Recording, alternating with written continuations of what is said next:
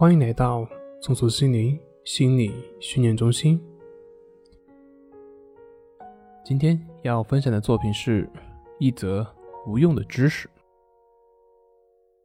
有一个抑郁强迫的一个患者来咨询，在还没说之前，他把自己分析的个头头是道，什么原生家庭啊，什么性格啊，什么人格啊等等，而且自己也说是心理学的相关专业的学生。但是说了一堆之后，他问我为什么自己都知道，但是自己的问题却没有改变。他想让我帮他去分析分析。其实，作为一个学心理的，应该需要明白的是，知识往往过于生硬。如果不把它变成你的一种潜意识的一种行为反应，那么知识就只是知识而已。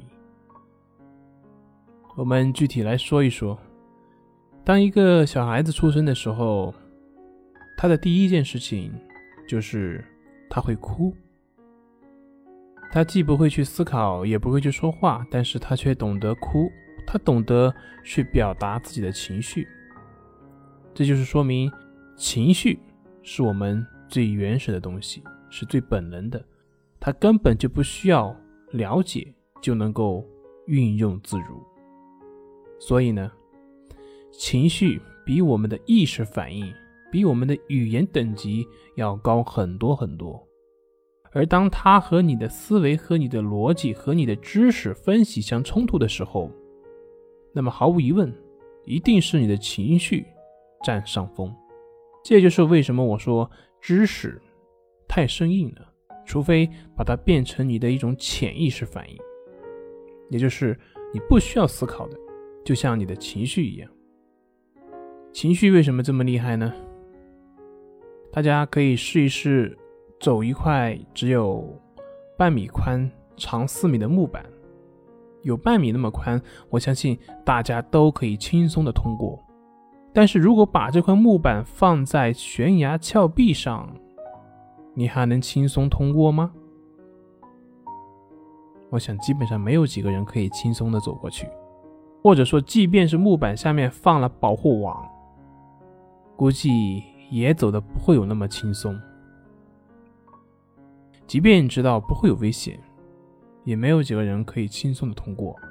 这也就说明，一旦我们的情绪机制启动，我们所有的逻辑和推理这些知识就会失去作用。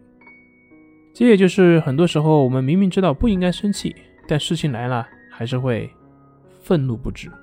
明明知道自己的问题所在，但是到了生活当中，还是会该干嘛还干嘛。所以，关键的问题就是，我们需要去把它变成我们的一种潜意识的反应，也就是把它变成为我们的情绪反应模式，这样才能够真正意义上去摆脱那些负面情绪的影响和困扰。简单一点，简单一点讲。你的情绪的改变，它不是一个逻辑的变化，而是一个本能的神经反应的变化。也就是说，它跟你的不断的练习的时间有关。